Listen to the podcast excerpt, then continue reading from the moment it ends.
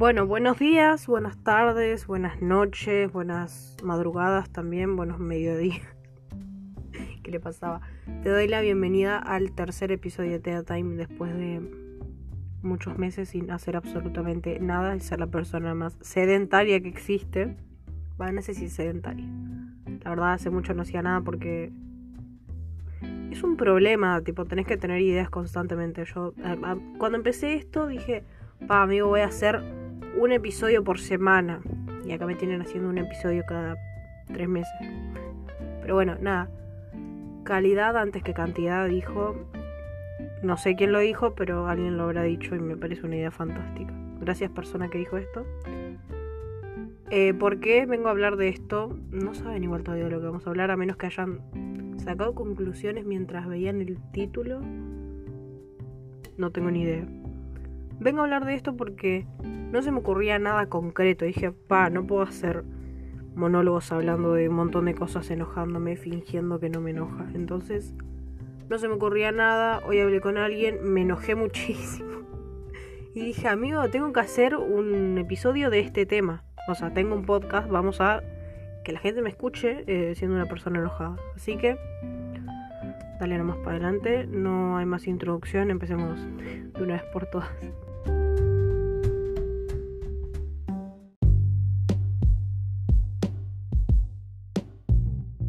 Aunque todavía no terminé el secundario, a lo largo de este año y de años anteriores, me han preguntado, ¿y qué onda? ¿Ya sabes que vas a estudiar? Falta poquito, ya hay que tenerlo en mente.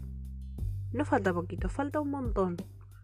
Sí sé lo que voy a estudiar, pero ¿cuál sería el problema si no lo supiera? O si estuviese dudando. No hay ningún problema. Te lo hacen, tipo, te hacen la pregunta para que vos creas que es un problema, cuando no lo es. Es como la persona que ya se casó y que al toque le preguntan, ¿y para cuándo los hijos? ¿Y para cuándo el... Cálmate. Por favor, cálmate. No es necesario que todo el tiempo esté pasando algo. Si querés ver algo emocionante, implícalo en tu vida, no le impliques a los demás que tienen que hacer.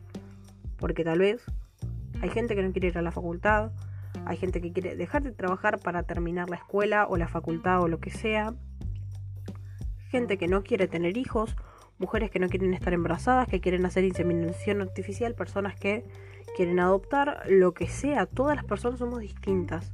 Y no porque vos te casaste a los 16, yo me tengo que casar después de terminar la facultad, tengo que tener una casa propia. Es un problema y te lo pintan como si fuese tan fácil todo. Y acá viene el tema. ¿Qué pasa si nunca pasa nada? Si hace dos años terminé el colegio, no sé qué puta voy a estudiar, no trabajo de un pingo, sigo viviendo con mis viejos, no me importa una chota mi futuro prácticamente.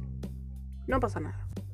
Aunque no lo creas, no pasa nada, no hay ningún problema con eso. Vos decidís cuándo terminar la facultad o cuándo empezar la facultad o cuándo empezar y terminar de trabajar. Eh, cuándo te querés irte a la casa de tus viejos, cuándo querés tener hijos, cuándo te querés casar. Todo eso son opiniones y pensamientos personales. Nadie te puede decir, bueno, vos te tenés que casar a esta edad, todas las cosas que te dice la gente que no, no se me ocurre nada más ahora, pero bueno, se entiende. Igual acá nos estamos enfocando más que nada en la facultad porque es lo que más le pone tipo como la gente te pone una re expectativa de la facultad y en realidad la facultad es como el secundario. Solamente que la secundaria te trata de pintar la facultad como si fuese otra cosa, como si fuese súper esencial. Y no es esencial. Esencial sería terminar el secundario para poder trabajar. Porque hoy en día cualquier tipo de trabajo necesitas el secundario completo. Bueno, no sé si todos los trabajos, la gran mayoría deben ser así.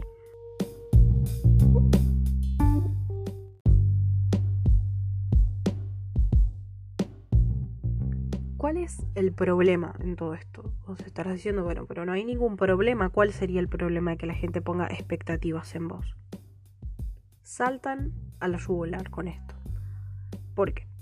Porque salta la abuela Marta, porque en mi época, sí abuela, en tu época, en tu época te casaste con el abuelo hace 43 años, tenían 16, 17 años, vos trabajás desde los 10 explotación infantil, abuela. Que vos lo hayas hecho no significa que yo tenga por qué hacerlo.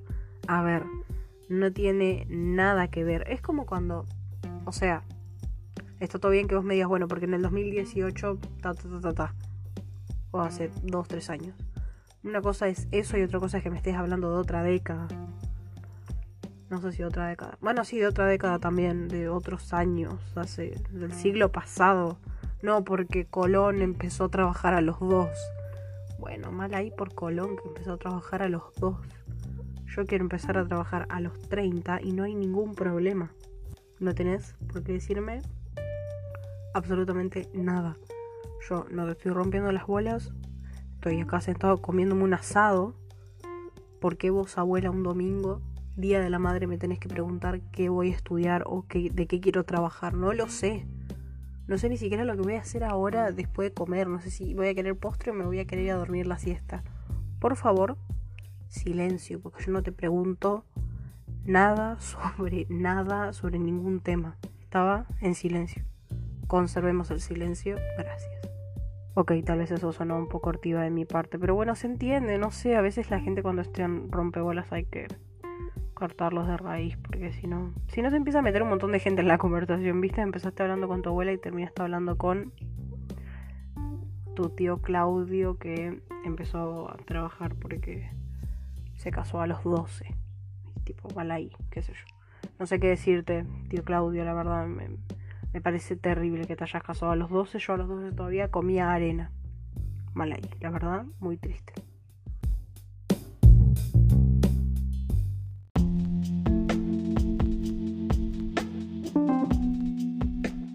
Bueno, y nos vamos directamente a la conclusión de este episodio que fue bastante corto, la verdad. Bueno, igual ya les dije, calidad antes que cantidad. Esto no es igual calidad, pero bueno, nada. Em, ¿Cuál es mi primer consejo y la primera reflexión? No le dejo a la, abuela Marta, ni a la abuela Cristina, ni a la abuela Patricia, o cuántas abuelas tenía. Eh, no le dejo a las abuelas porque las abuelas nacieron hace miles de años.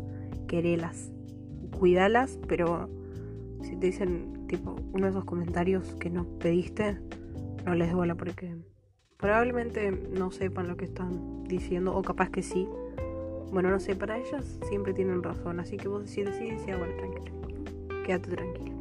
Bueno, ahora sí nos vamos a la reflexión real. Em, no dejes que alguien se meta en tu futuro no dejes que nadie te haga dudar de lo que quieres estudiar, de con quién quieres estar, con quién te quieres casar, eh, con quién quieres tener hijos o, o lo que sea.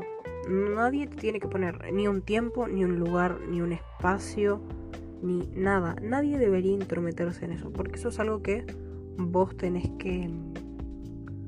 Vos tenés que plantarte y decir, loco, yo hago lo que yo quiero, yo ya soy una persona eh, con libertad de expresión y por sobre todas las cosas con un pensamiento crítico propio. Yo voy a hacer lo que yo quiera cuando yo quiera. Vos, persona que ni me conoce o capaz que es de la familia, no tenés por qué decirme cuándo, por qué y dónde yo tengo que hacer las cosas. Yo las voy a hacer cuando yo me sienta cómodo, cuando yo tenga tiempo, cuando yo quiera y me sienta preparado para irme de esta casa, para tener hijos o todo lo anterior mencionado sin muchas más vueltas que darle. Eh, muchísimas gracias. Espero que te haya ayudado esta pequeña charla de persona enojada con el mundo.